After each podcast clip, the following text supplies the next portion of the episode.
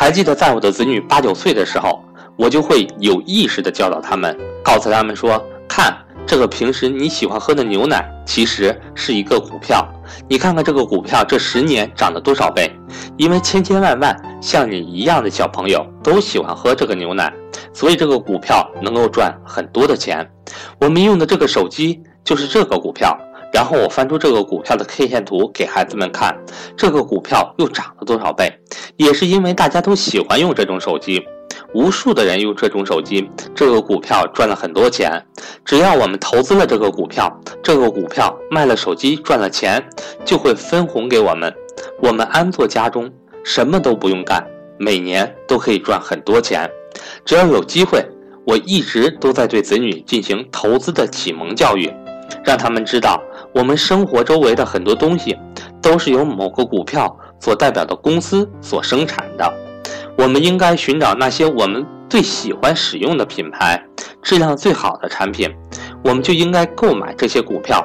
这个企业就会帮我们赚大钱。这种把投资启蒙融入日常生活的教育工作，希望各位后人继续坚持，坚持到投资股票的本质是投资一个公司，购买股票。是购买股企业的所有权，这是一切股票投资的起点。除了投资股票之外，其实还有很多可以投资的工具。常见的有债券、黄金、房地产，甚至是字画古董等等。为什么我把股票投资作为家族的传承事业，而非其他呢？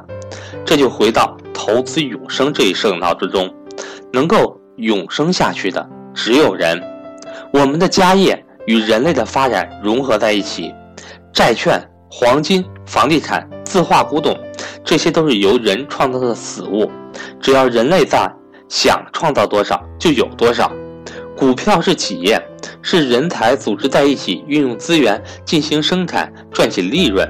股票本质上是一个有生命的、活生生的人才精英组织。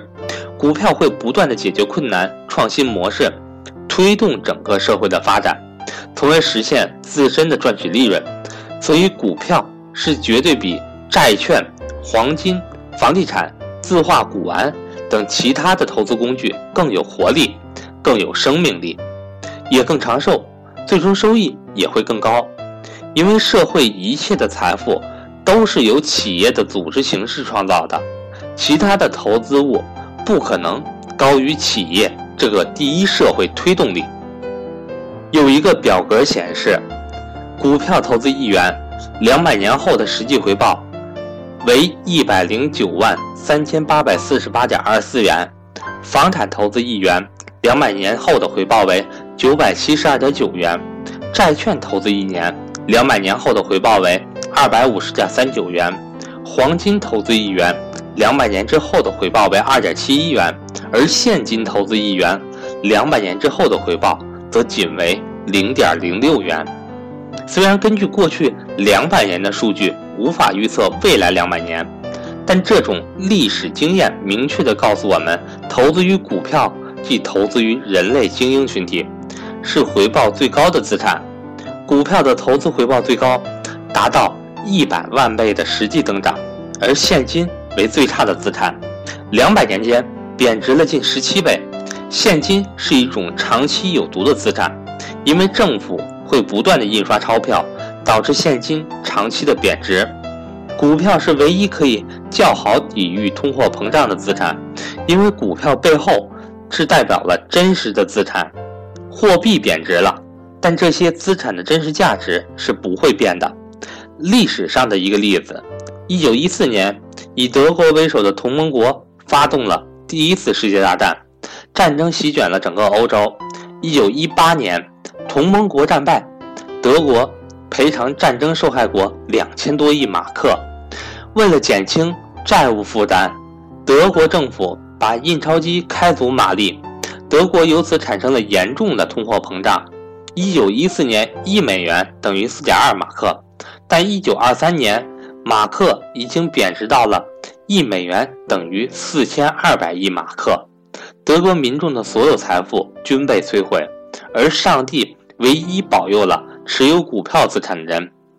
德国股票指数在一九一七年刚刚超过一百点，到了一九二三年，二三年直接超过十万亿点。德国股票完美的抵御了这次恶性的通货膨胀，持有股票资产的人能够幸免被政府人为进行财富收割。按照正常的股票真实收益率，当初投资一百元的投资一元的股票，两百年后就有一百万元，增长了一百万倍。而且这是已经扣除了通胀得到的实际购买力。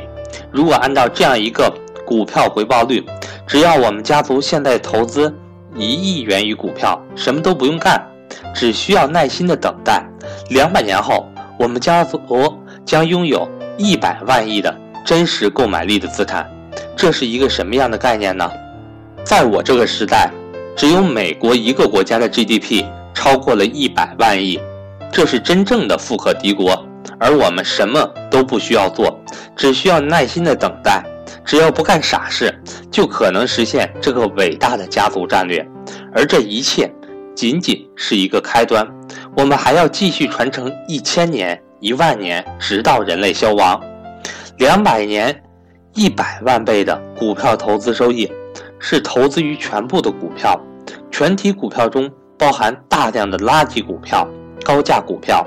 只要用一些很简单的原则，就可以把这些或垃圾或高价的股票过滤掉，选出真正优秀的股票。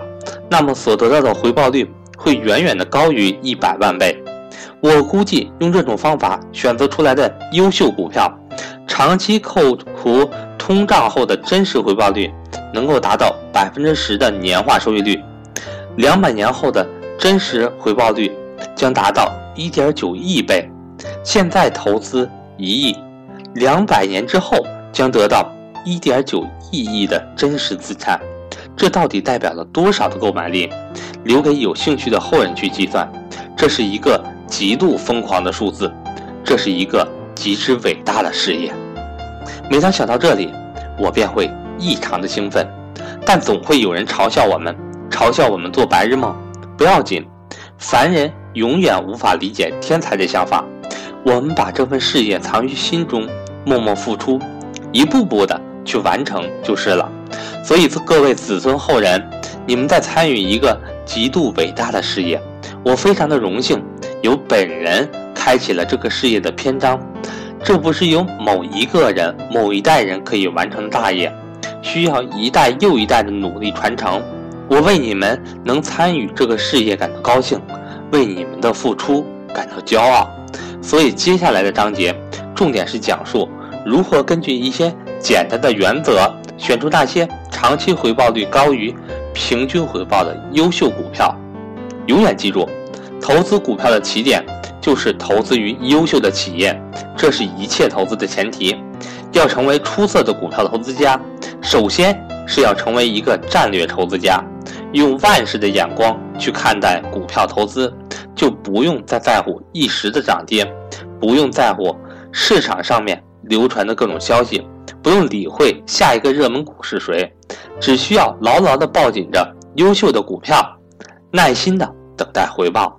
低估买进优秀的好公司，耐心持有，高估卖出，这就是股票投资的全部真相。洞察了这个真相之后，投资就会变得非常的简单，可以一代又一代的传承下去。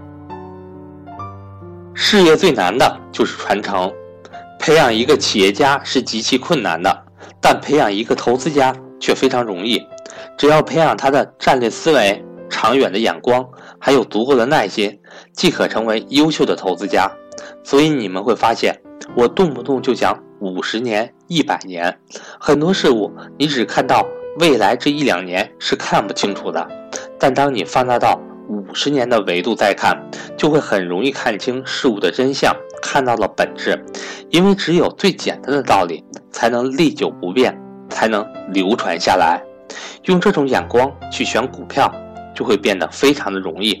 股票一大优点是它的流动性，之前已经说过，这个超级流动性可以使我们将一大笔的投资瞬间从一个将会没落的行业转向另一个兴旺的行业，在全球任意的地区进行切换投资，这是一个超级武器，但一般人用不好这个超级武器，常常被这个武器伤害了自己。